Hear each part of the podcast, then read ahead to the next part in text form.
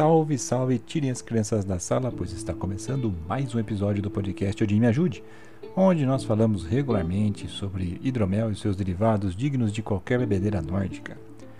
E no episódio de hoje, nós vamos falar de um dos melhores e talvez um dos mais complexos hidroméis que nós já provamos, o King's Blood. Um prato cheio, ou melhor, né, seria uma garrafa cheia, para qualquer nerd ou apreciador de história e literatura né, acabar se esbaldando. Aqui tudo o que você precisa saber para começar a sua jornada com o hidromel. Bom, começando pelo início, como já diria finado Vicente Mateus, o King's Blood é uma releitura do estilo de hidromel Viking's Blood, um meteglin que leva hibisco e lúpulo em sua formulação. Essa categoria se refere aos hidroméis que têm especiarias ou ervas na sua receita. Mas antes, é importante dizer que também né, a importância das ervas na produção de bebidas durante toda a história. Bom, antigamente, essas ervas e especiarias eram colocadas em infusões, macerações, em plastros né, e, e bebidas com o intuito medicinal. Quem aí nunca ouviu falar das garrafadas, né? Claro que também por questão de paladar, mas a busca por medicamentos de origem orgânica era incessante e uma das maneiras mais utilizadas pelos antigos era, com certeza, a produção das bebidas. Na produção atual de hidromel, no final da Idade Média para hoje, o uso das ervas e especiarias no meteglins, nos meteglins, né, passou a ser a ter mais um cunho né, de imprimir a particularidade de cada produtor. Ou seja, é uma forma de imprimir identidade. As especiarias, principalmente, têm uma importância imensa na história da humanidade. As suas rotas né, de comércio eram disputadas à tapa e o seu preço chegou a ser maior do que o do ouro em um certo período da história. Existem registros de uso de ervas e especiarias que remontam à antiguidade gregos e romanos tinham grande paladar para ervas, os romanos particularmente ajudaram a espalhar o uso das ervas por todo o mundo antigo. No hidromel, o seu uso é vasto e as criações são quase ilimitadas. Muitas pessoas na Europa cozinham com meteglin, por exemplo, e este tem uma grande reputação de ser um excelente para cozinha de massa e frutos do mar. Beber, então, meu amigo, é apenas uma parte da utilidade do Meteglin. Beleza, Fábio, mas e onde é que entra o rei nessa história? Tolkien dá uma descrição breve, mas detalhada do nosso amigo Passo Largo, o nosso querido Aragorn, em A Sociedade do Anel. Ele é o magro, moreno, alto, com cabelos escuros desgrenhados, salpicado de cinza, olhos cinzentos e um rosto pálido. Também afirmou que ele era o mais alto, alto da sociedade. Algum tempo após a publicação dos livros, Tolkien escreveu que tinha pelo menos é, 198 centímetros de altura, embora ele tinha 87 anos de idade na época da Guerra do Anel. Este era o auge da vida para um Dunadan de sangue real. E Tolkien escreveu que, para quem não sabe de sua linhagem, o personagem Aragorn Aragorn era um homem robusto e poderia ter aí bem seus 45 anos. Em O Conto de Aragorn e Arwen, encontrada nos apêndices, estava a ser dito muitas vezes né, que ele era sombrio, triste, com momentos inesperados de leviandade até.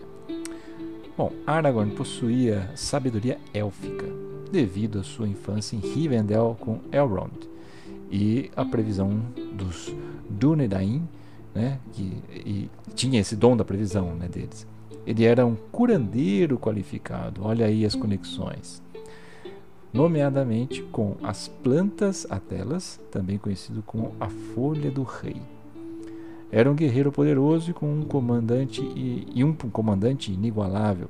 Após a batalha nos campos de Pelennor, ele, Elmer e Iranhil diziam-se ter ficado incólumes apesar de terem entrado no meio da luta.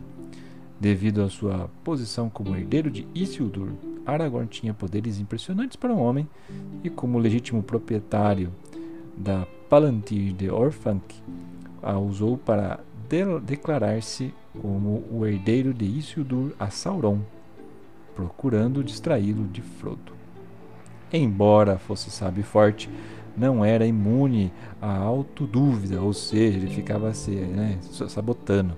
Ele duvidou da sabedoria de suas decisões enquanto liderava a sociedade após a perda de Gandalf em Moria, e se culpava por muitos dos infortúnios subsequentes.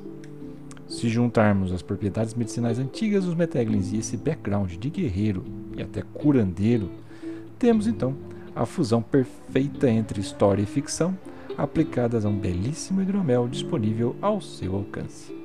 Sim, estamos falando do King's Blood, que é um hidromel suave de quatro ervas, né, da nossa querida Old Pony, e essas ervas são lavanda, capim cidreira, guaco e blue flower, que dá aquela cor única que eu nunca vi em outro lugar. Como eu disse, o estilo dele é o Meteglin. Ele é vendido em garrafas de 750 ml e tem uma graduação alcoólica de 14%. E o que vai nessa maravilha? Mel de laranjeira, lavanda, capim cidreira, guaco e butterfly pea flower. Características: ele tem um aroma intenso de lavanda, podendo ser sentido à altura do peito. Ele tem a predominância da lavanda e, em segundo plano, o guaco e o, e o floral de mel. No palato, o sabor primário das ervas. Sabores secundários de mel e floral compreende bem os sabores ácido, amargo e doce. Tem um corpo leve, álcool é bem quente, textura redonda, alta persistência em boca, com um final doce e amargo. E com o que ele harmoniza? principalmente pratos com carne, picantes ou bastante condimentados, charcutaria, coisa com molho, ovos e uma grande variedade de queijos. Pois bem, se você gostou aí dessa dica, tem é, no link no post do episódio para a nossa loja da Pony ou simplesmente acesse aí o, o, link da loja no site da Pony. Lógico, se você tiver mais de 18 anos. Pois bem, meus amigos, com narração de Fábrica Matar, e este foi mais um episódio do podcast Hoje Me Ajude, onde toda a primeira e terceira quinta-feira de cada mês um episódio estupidamente gelado está esperando para ser degustado por você. Se você gostou desse episódio, continue conosco. Vamos apresentar aí sempre informações bacanas, receitas, papo de boteco e afins sobre o universo do hidromel. Aproveite e vamos lá, apresente esse episódio para um amigo. E, bom, se você é um cara bem interessado e quer saber mais ainda sobre o hidromel, sua história, estilos, ou até mesmo como produzir a sua própria bebida, a Old Pony agora conta com uma plataforma educacional que te ajuda nessa jornada, digamos. Trata-se do Old Pony School, onde lá você vai encontrar informações não só para produzir a sua bebida, mas também como gerir o seu negócio. Olha aí a barbada. Acesse agora mesmo educa.oldpony, pony termina com y.com.br e comece agora mesmo os seus estudos.